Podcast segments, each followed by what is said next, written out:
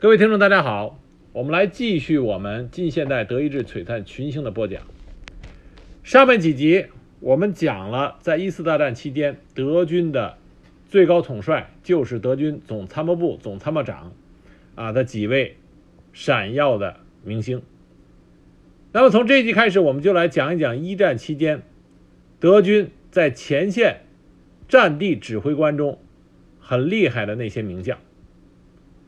今天讲的这一位老将军，他的名字叫做奥古斯特·冯·马肯森，他是德军在东线战地指挥中最瞩目、最惹人最惹眼的那一位名将。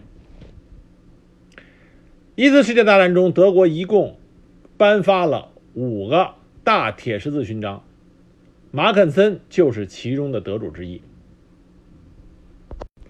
这位老将军、老元帅，一共经历了普鲁士王国、北德意志联邦、德意志第二帝国、魏玛共和国和纳粹第三帝国五个充满着战争和动荡的时代。他在战场上服役了五十一年。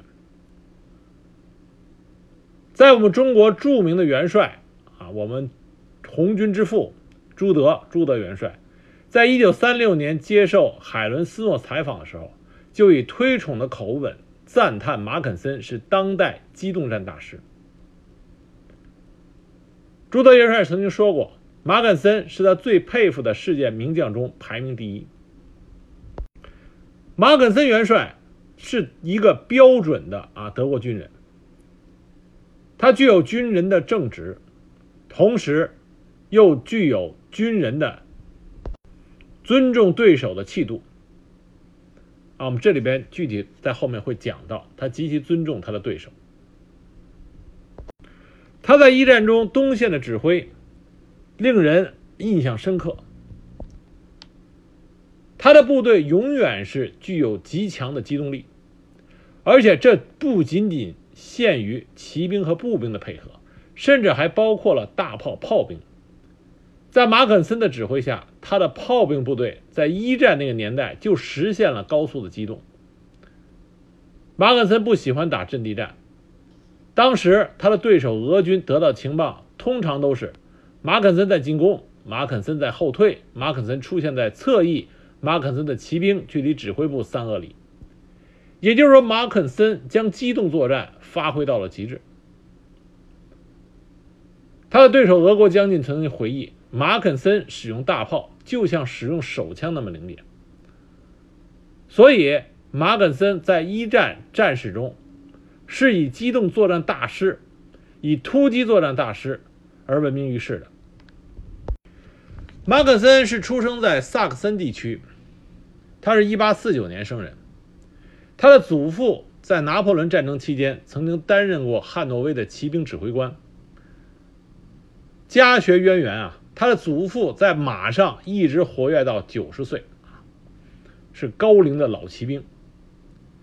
但是马肯森的父亲呢，却没有继承他祖父，他的父亲只是一个土地经纪人。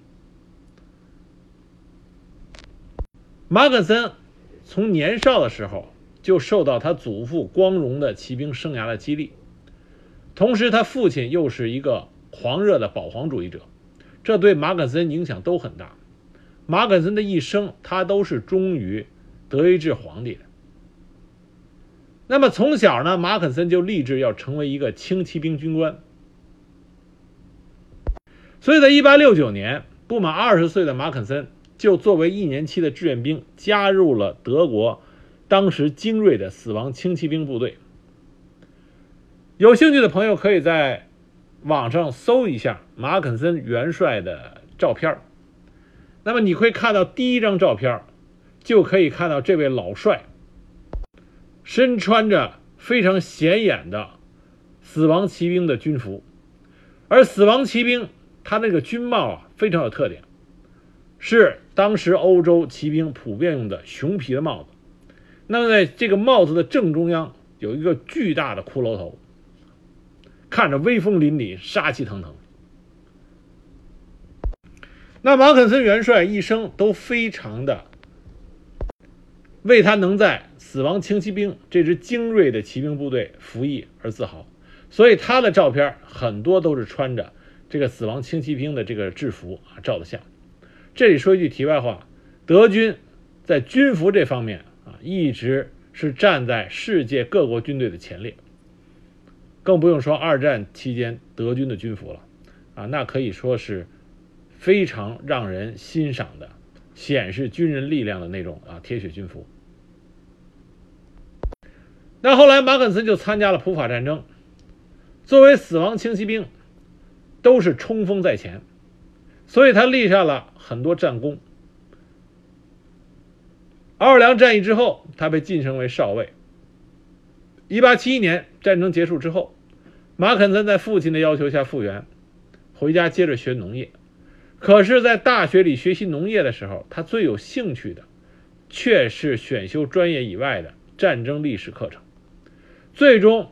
他说服了他的父亲，让他回到了军队，成为了一名轻骑兵军官。一八八零年，马肯森进入了总参谋部，在总参谋部任职期间，他获得了老毛奇的赏识。一八八四年，他转任到第七团当参谋。在一八九一年，他回到了总参谋部，这个时候参谋总长就是施里芬，他成为施里芬的第一副官。施里芬和老毛奇都很喜欢马肯森，因为他们觉得马肯森身上就是那种标准的啊军人模板。马肯森本身长得也是高大，走到哪里都是标准的军人仪态。所以老毛奇跟施里芬一有时间就指导马肯森如何提高自己的战术战略水平。所以马肯森当时获益良多。后来，在1891年，他和威廉二世会面。这个时候的马肯森，在老毛奇和施里芬的训练下，对战争史是极为熟悉的，所以给威廉二世留下了深刻的印象。1898年，他作为副官，陪同德皇威廉二世访问巴勒斯坦。马肯森站在皇帝的身边，身材高大，但同时。又非常谦恭诚恳的举止，使他大获成功，得到了威廉二世的赏识和器重。一九零一年，他被威廉二世提升为将军，就去指挥死亡骑兵旅。到了一九零八年的时候，马肯森已经晋升为骑兵上将，负责指挥第十七军。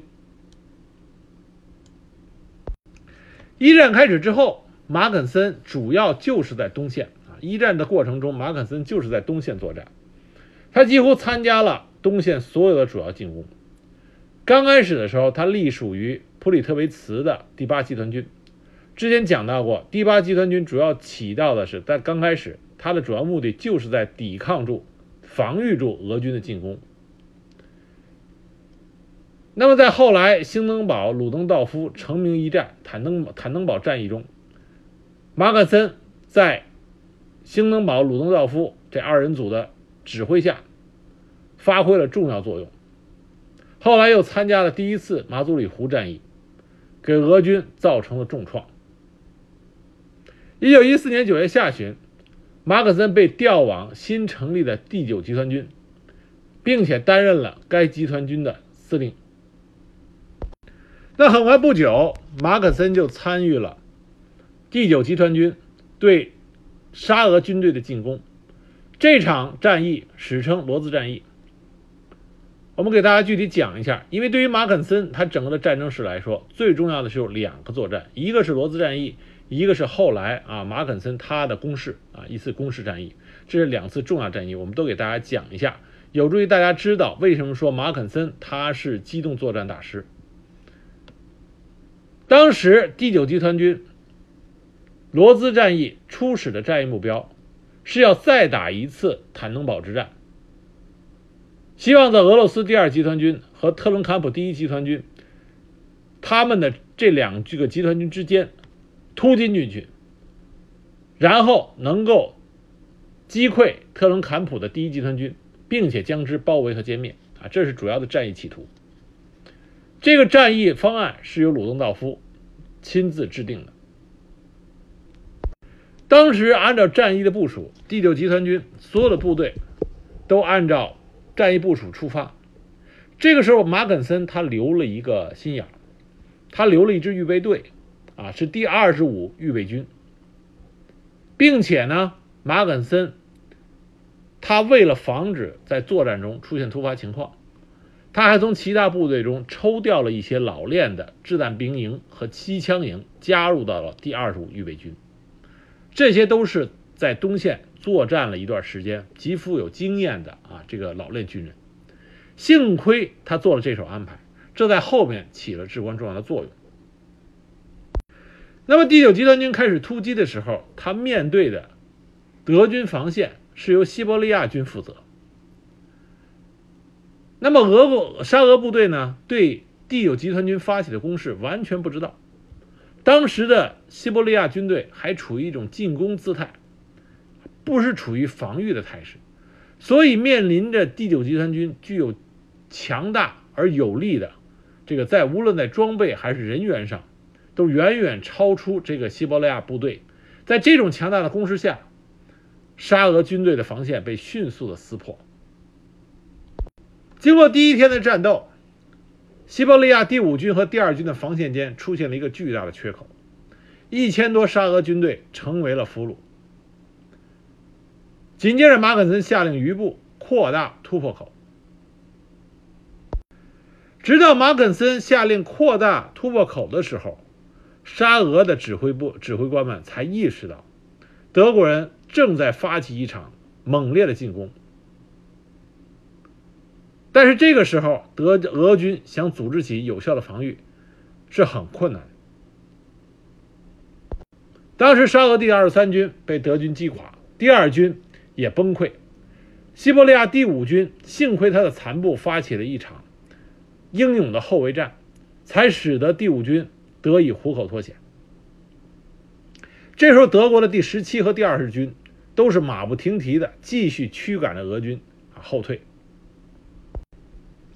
当时沙俄军队的西北方面军司令员啊鲁茨基，他完全没有看明白德军的战役意图，他以为德军的进攻是想攻进华沙，所以当时他下令伦南坎普的第一集团军后撤，恢复与第二集团军的联系，防止德军冲进华沙。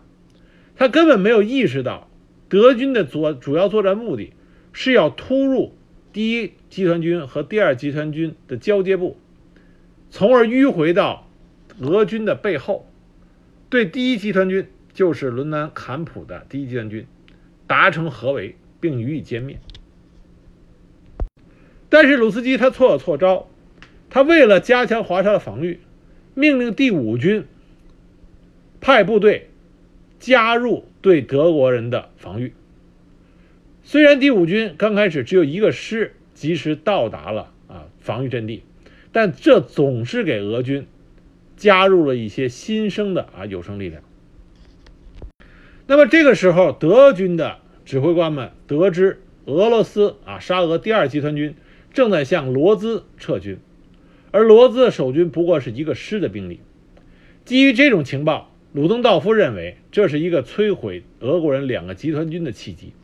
他想再打一次坦能堡一样的大捷，于是他不断的敦促马肯森率部进攻罗兹，从而切断第二集团军的归路。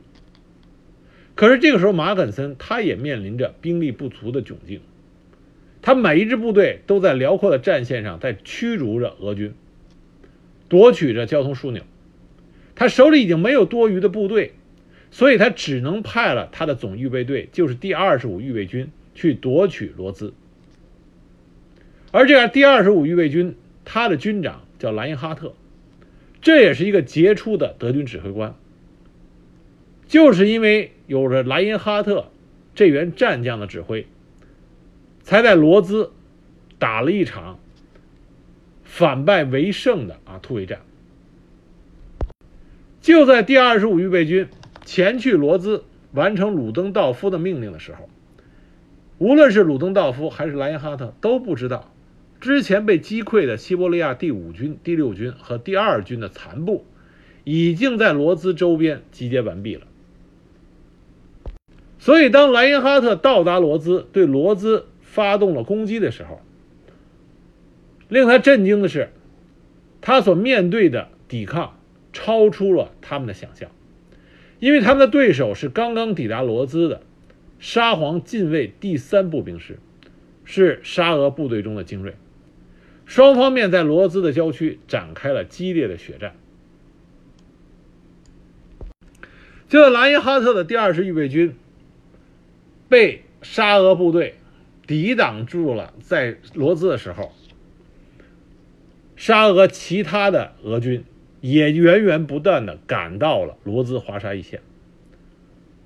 其中，谢德曼的第二集团军马不停蹄的驰援罗兹，普洛夫的第五集团军开始进攻马肯森的侧翼，企图切断马肯森位于罗兹的前锋与侧翼的联系。这个时候，战局已经向着不利于德军的方向啊扭转，可是鲁登道夫和马肯森依然没有意识到这一点。那么罗兹的血战继续进行着，无论是德军这边的统帅将领莱因哈特，还是对面沙俄近卫第三师的统帅李兹曼，都是当时非常杰出的啊军事家、战场指挥者。所以双方面打得很纠缠，啊，各有伤亡，但是谁也没有办法将对方击溃。这时候，马肯森通过前线的战报和情报搜集，他第一个感觉出来整个形势的不对，因为他发现，在情报上显示出来的纸面上的番号和数字，已经证明在华沙地域。俄罗斯的军队已经超过了德国军队，尤其是在罗兹，马肯森的部队第二十预备军已经面对的是数量远远大于他的沙俄军队。这个时候，马肯森意识到他必须要收缩自己的攻击力量来防御自己的侧翼。但这个时候的马肯森还没有下定决心说后撤。他还是打算拿下罗兹，因为拿下罗兹意味着就可以啊彻底包围第二集团军，沙俄的沙俄的第二集团军。所以当时呢，他又抽调了啊一部分精兵精兵强将，从第十七军和第六骑兵师抽调了一些部队去增援莱因哈特。那在前线指挥的莱因哈特已经发现，在他的四周，沙俄的部队陆陆续续的。在缓慢的前进着，试图关闭在沙俄第一集团军和第二集团军之间三十公里的缺口啊，就是德军突破开来的那个缺口。一旦这个情况发生，第二十预备军就成为被包围在沙俄军队中啊的一个有可能被歼灭的部队。这时候，在华沙以西，马肯森已经被迫转入了防御。马肯森在对战局的变化发现战局变化之后，他的反应是极为迅速的。他下令自己的四个军调转方向，面向西南、南方和东方。但是，因为俄军这个时候数量已经超出了德军，那德军要防御的战线过长。他的第二十军、第二十预备军和第二十五预备军之间的缺口越来越大。莱因哈特的第二十预备军在罗兹已经是打得筋疲力竭。这个时候，沙俄军队的目的很明确：歼灭掉突出出来的第二十五预备军，从而达到包围甚至歼灭第九集团军的啊这个想法。那马肯森。看到这个态势，他觉得应该做决定了，于是他和鲁登道夫通了电话，最后决定后撤，停止攻势。这个时候，鲁登道夫又犯了同样的问题：一旦战争发生到了逆转，对他不利，他就处于一种崩溃甚至放弃的心态。当时是什么情景呢？第九集团军周围环绕着十五万到二十万的俄军，其中八万的俄军包围了罗兹地区的当时德军的第二十预备军。本来整个的战役方向是想再打一场坦能堡的大捷，可是现在的这种战场态势，第九集团军包括罗兹地区的第二十预备军，他们的面对的严峻的形势，甚至要比坦登堡大捷时俄军被歼灭的萨姆索夫所面临的情况还要严峻。一旦让俄军扎紧了口袋，那么对于德军来说，尤其是第九集团军，那将是一场巨大的灾难。当时，俄国的西北方面军司令卢斯基已经预备好了押送德国战俘的火车，在他的脑海里，德军的被歼灭都已经只是时间的问题。这个时候的鲁登道夫已经基本放弃了，他认为没有可能改变战局。可是，马肯森和莱因哈特。这两员德军真正在前线指挥的名将没有放弃。莱因哈特继续鼓舞着第二十预备军和在罗兹战斗中的这些德国军人的士气。莱因哈特告诉德军，尽管沙俄部队的人数比我们多，但是在东线，我们已经用我们的胜利证明了。我们完全可以战胜数量上数量上占有优势的俄军，我们比他们更优秀。那马肯森也正式的将第二十预备军的全权指挥权交给了莱因哈特啊，就你不用再接接受我的命令，完全由你自己来根据战场的情况下达命令。当时马肯森对莱因哈特这么说的：“他说，你不仅仅是最前沿的部队，如果你能到达。”布雷日内，我就能腾出部队巩固阵地，这样我们就能脱险。衷心的希望你能把小伙子们带出来，祝你好运。那么莱因哈特就开始了他的突围作战。德国士兵挺着刺刀，以无比的勇气，靠冲锋就击垮了当面的俄国人。从突围开始到结束，伦南坎普的沙俄集团军。被德军的猛攻打得不知所措，他们甚至都没有发起一次像样的反击。而当时在布雷日内负责扎这个口袋口的是西伯利亚第六师，而这个师在之前的战斗已经遭受了严重的打击，已经不堪重负，所以根本挡不住莱因哈特指挥的德军的英勇冲击。所以莱因哈特成功的完成了突围。他率领着六万人，成功的脱离了险境。这是在一战战史中的一个奇迹。莱因哈特和他的部下在连续九天的恶战中，不但没有丢弃任何枪炮，甚至带出了所有的伤员和俘虏。马肯森极度热情的欢迎他的这位老战友归队，当时热情的拥抱了莱因哈特。之后，马肯森就给鲁登道夫发去了战报，告诉鲁登道夫：“我们完成了奇迹，扭转了战局。我带领着第九集团军守住了我们的防线，而莱因哈特率领着他的部队从罗兹胜利的突围。”那么，得到这个好消息之后，兴登堡和马肯森迅速调整了态势，将第八、第九集团军转入了防御。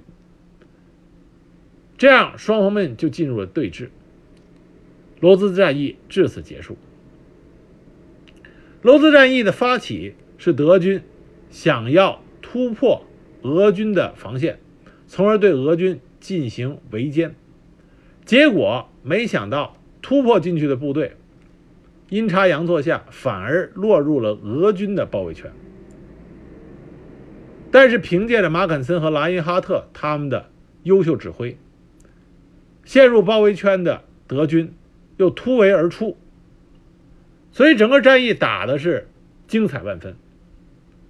那在这场战役中，德军伤亡三点三万人，而俄军遭受了十一万人的伤亡，其中两万人被俘。所以从这个战役中，我们就可以看到马坎森和莱因哈特，这都是真正的战场名将。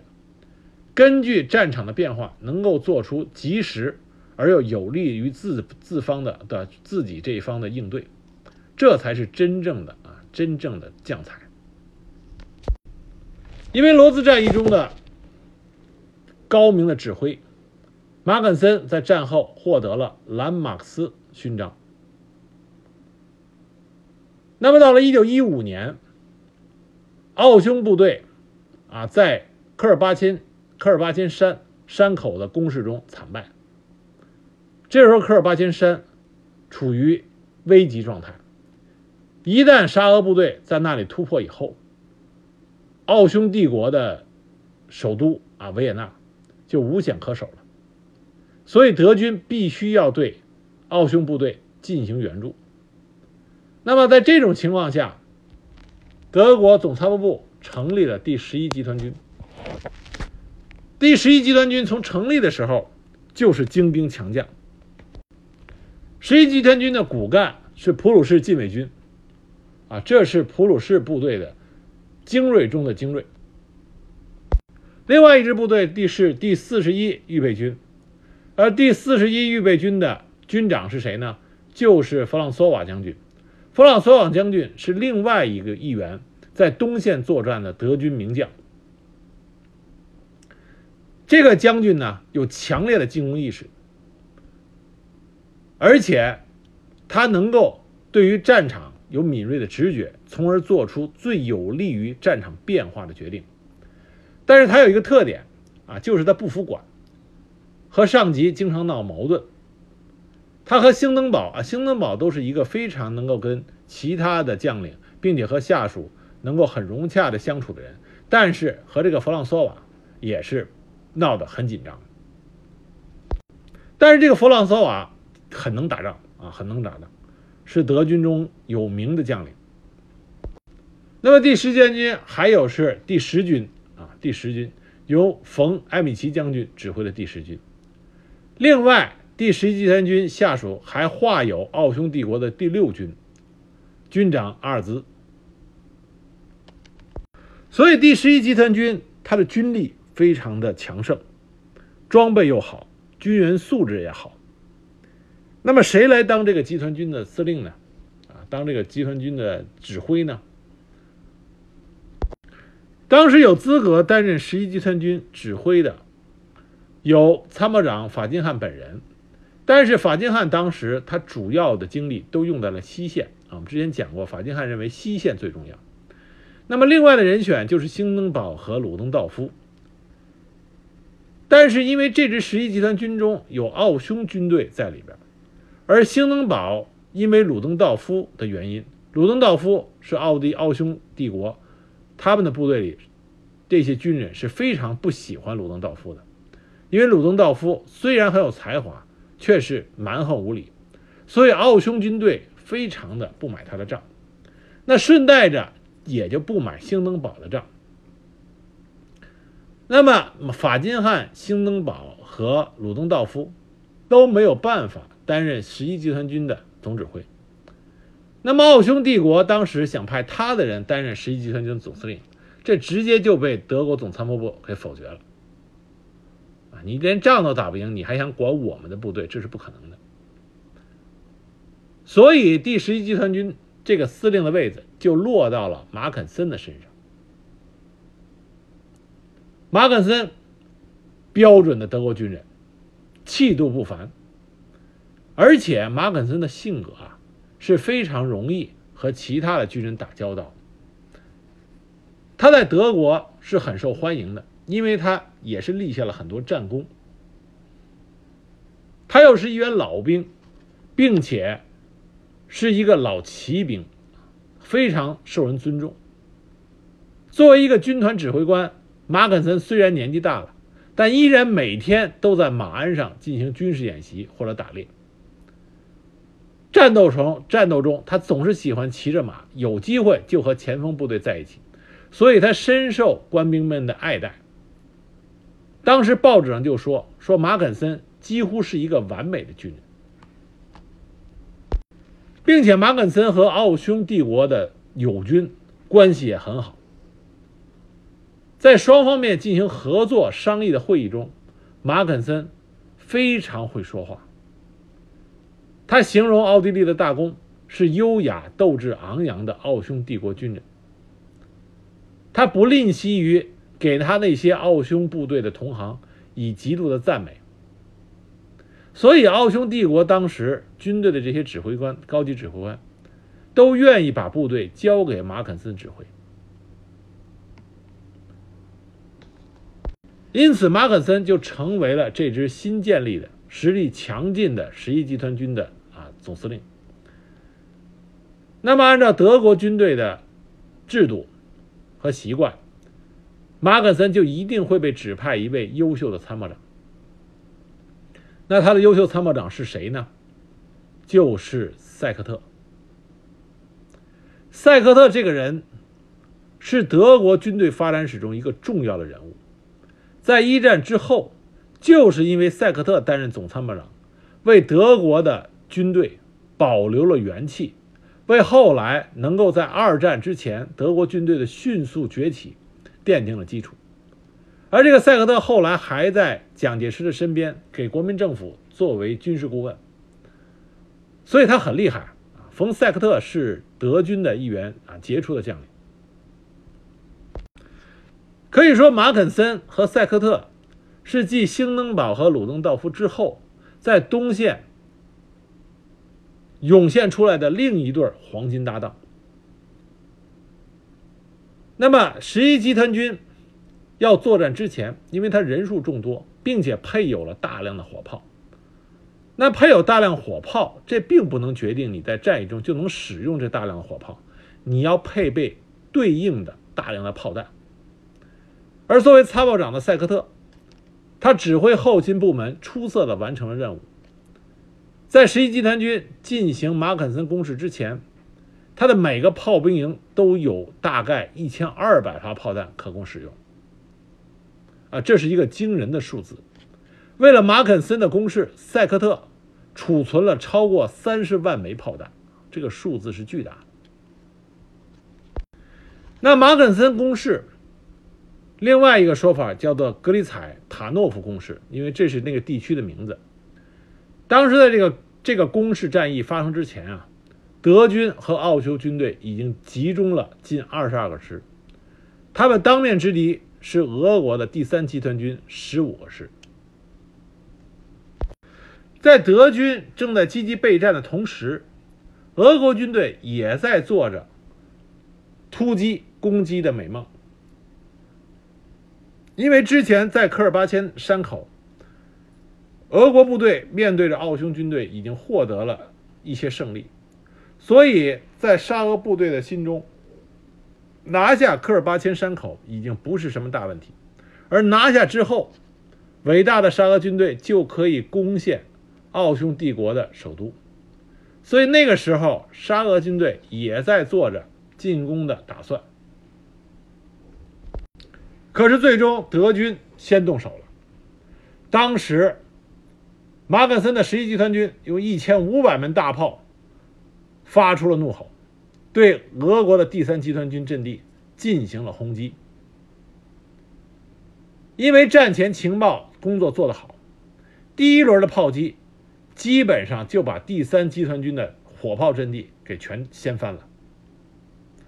在炮击结束的时候，第三集团军已经基本落入了无炮可用的境地。当时德军因为炮弹的准备充分。相当于对俄军的阵地进行了强有力的炮火覆盖。在第二天的清晨，再次恢复炮击的时候，四个小时里打出了七十万发炮弹，这给沙俄部队造成了大量的杀伤。炮击结束后不久，马肯森的第一和第二近卫师就发起了冲锋，直指俄罗斯第九和第十师的结合部。啊，马肯松的马肯森的用兵就是集中优势兵力，从敌人的结合部薄弱处一刀就切进去。在如此强大的攻势下，格雷采塔诺夫战役打开打响之后，二十四小时之后，俄国的第三集团军就主动放弃了格里采。开战两天之后，德军和奥匈军就已经在俄军的防线上扯开了一个十五公里宽的缺口，其中推进最远的部队足足走了一百二十五公里。要知道，在一战当时，在西线连能突破几公里都认为是奇迹了，而在东线，在马肯森的指挥下，啊，居然往前跑了一百二十五公里。由此可见，马肯森。在指挥机动作战上，机动力之强，战术之巧妙。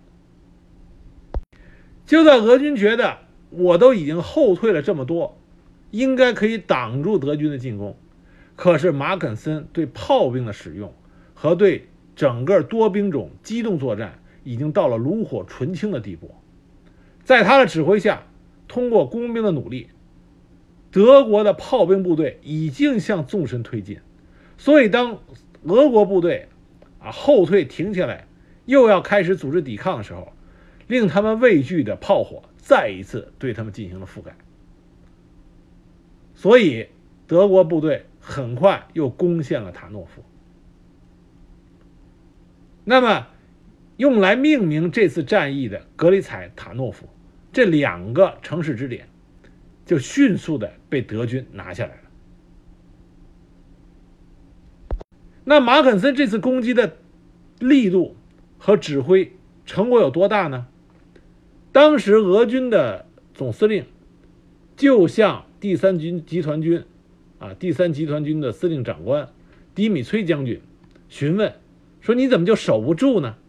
那迪米崔当时就说：“我已经无能为力了。”他麾下的第十军就只剩下五千人还能作战，第十一军的战斗力已经趋近于零。也就是说，他原来的二十个师已经降至了不足五个师的水平。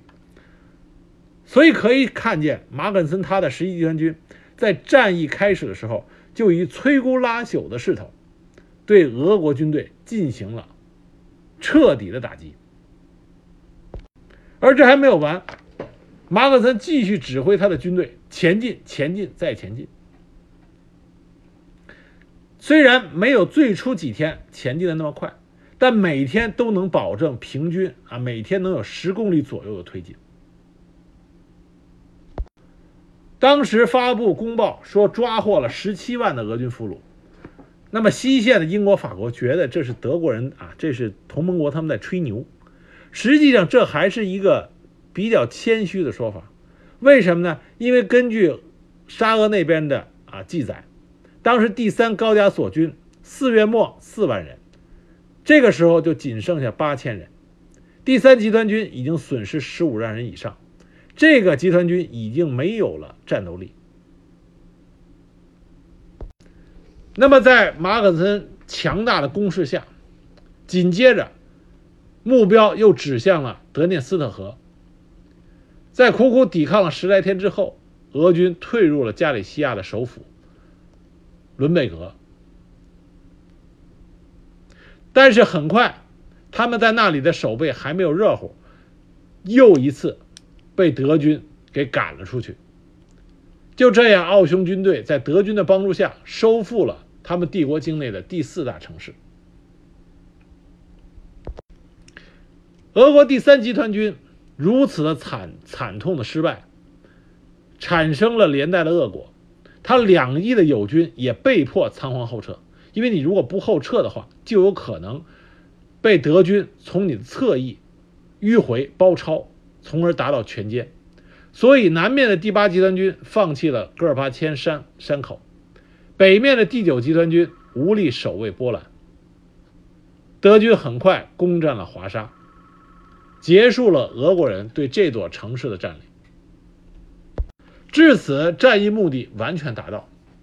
那么，法金汉总参谋长为了西线，就把部队开始往西线调，这样格里采塔诺夫战役基本结束，双方面又进行又进啊进入到一种对峙的状态。那么这场战役啊非常厉害，我们之前提到桀骜不驯的弗朗索瓦将军对这场战役评价极高。他认为这场战役是战争史上最了不起的壮观推进，而威廉二世也评价说：“我的胜利之剑刺向俄国人，他们的断剑跌落尘埃，悲鸣而逃。而这场战役，德军的战场指挥官就是马肯森元帅。这次攻势战役，俄军有一百四十万人伤亡，近一百万人被俘。而这一年，一九一五年，成为俄国在一次大战中最糟糕的一年，而给苏俄军队带来苦难的就是马肯森。而因为这一系列的作战，马肯森也赢得了突破战术大师的这个称号。那一九一五年九月，马肯森被调往巴尔干干岛啊，巴尔干半岛，指挥了对塞尔维亚的新攻势。他用两个月的时间横扫了整个的塞尔维亚，但这个时候就显示出来马肯森作为一个军人模板的那种荣誉感和对对手的尊重。当时他对他面前的塞尔维亚部队给予了极高的评价，他对他的部下说，在对塞尔维亚人的进攻前啊，他对他的部下说。明天我们将面临的敌人不再是法国人或者俄国人，而是塞尔维亚人。这个小国敢于向我们挑战，他们是勇敢的、危险的，但是值得尊重的。他们热爱自己的国家，将不惜任何代价战斗到最后一个人。请诸位必须提高警惕，不要因为轻敌令我们的荣誉抹黑。所以他给塞尔维亚军队以极高的评价。在整个战斗中。塞尔维亚后卫部队的英勇抵抗令他颇为赞赏。他说：“塞尔维亚后卫部队是只有在童话故事中才能遇到的勇敢人物。”啊，这评价很高。战后，他还特地为对方的阵亡将士立碑纪念。一九一五年六月，因为各个战啊这个卓越的战功，马肯森晋升为元帅。在横扫塞尔维亚之后，马肯森又负责对罗马尼亚作战。那很快，在他的卓越指挥下，取得了罗马尼亚战役的胜利，攻占了布加勒斯特。一直到一战结束，马肯森都一直在指挥着罗马尼亚占领军，巩固着对罗马尼亚的控制。一战结束的时候，马肯森被法军拘留。一九一九年，马可森从军队中退役之后，他涉足政坛。马可森在刚开始的时候是非常热衷于参与希特勒的纳粹党和政府。但是我们这里要说一下，马肯森对纳粹党的支持，并不是说支持纳粹他的种族灭绝这些啊，在二战中臭名昭著的政策。那个时候，纳粹是以要复兴德国，重振德国荣光。这个纲领出现的，所以在德国是赢得了极大的这个追捧和效忠的。马肯森作为一个在德国长期在德国军队中担任指挥官角色的这么一个标准的德国军人，他有强烈的军人的荣誉感和对这个国家的责任心，所以纳粹所代表的这种。德国复兴，恰恰是马克森所要追求的。因此，马克森在最初，他非常支持纳粹，他经常穿着啊那套熠那套熠熠发光的普鲁士骷髅骑兵团的军装，在各种场合帮助和宣传纳粹他们的活动。这些举动一直到一九三九年波兰战役爆发，就二次大战全面爆发以后，马肯森突然就销声匿迹了，偃旗息鼓，不再那么大张旗鼓的去支持纳粹。为什么呢？就是因为他听说了德军在波兰占领之后，占领波兰之后所进行的一系列残暴的啊，这个杀害犹太人、驱逐犹太人，并且对当地的抵抗力量。进行残酷杀戮的这些举动。当时，马肯森给德国陆军总司令布劳奇奇写了一封信，他信中这么说的：“他说，波兰是我1915年战斗过的地方，我已经九十岁了，原本不该插手现在的事情，然而，我始终是一名德国士兵。我听到了一些发生在波兰的事情：屠杀、抢劫、对民用设施的破坏。这些事情将摧毁我们士兵的荣誉感和自尊心。最近我的睡眠变得很差，我想请你帮我一个忙，用你的权限去约束他们，否则我们苦心打造的军队将会被不人道的暴行玷污。这段话可以看出来，马肯森作为一个在德国军队效力了那么多年的老军人，他的军人荣誉感和这种作为一个正直的人啊，他的情操，使得他写了这么样一封信。他看到，如果盖世太保也好，党卫军也好，在占领地的那些暴行，最终。将摧毁德国陆军之前啊一系列战役中打下的那个赫赫威名，将使德国陆军这个世界上最强、曾经最强的陆军，他的赫赫威名得到玷污。这也是后来发生的事情。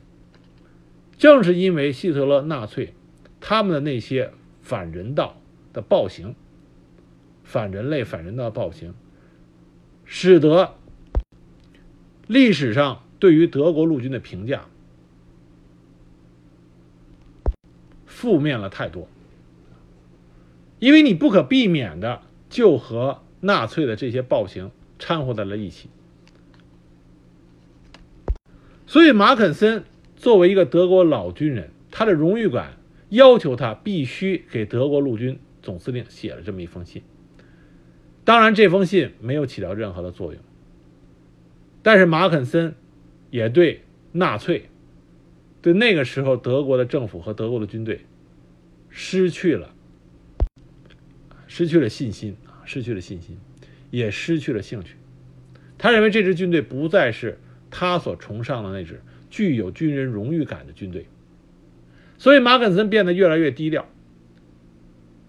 只有当威廉二世死的时候，他作为。唯一的一个那个时代的幸存者，因为他已经高寿九十多岁了，他是唯一幸存的人了。他专门去了荷兰，出席了葬礼。马肯森死的时候是在一九四五年十月八日，享年九十五岁。他死在了希特勒之后，他看到了纳粹德国在希特勒的率领下最终垮台。我们不知道这个老军人在最后生命的最后一刻，看到希特勒的败亡，他心中的感受如何？但是我想，就凭他前面那一封信，说明他完全不在认同希特勒为德国做的那些事情。在他心中，他认为希特勒毁掉了德国军人的那种荣誉。那今天我们给大家讲了马肯森元帅。一个历经了德国五朝的一个优秀的、标准的、具有军人荣誉感的德国老军人，他是杰出的战略战战呃战争指挥官、战地指挥官，是杰出的突破战术大师、机动战术大师，得到了世界军事史上的高度赞扬。所以，我们下边会继续给大家讲一战中德军这些优秀的战地指挥官。那今天我们讲的是马肯森元帅。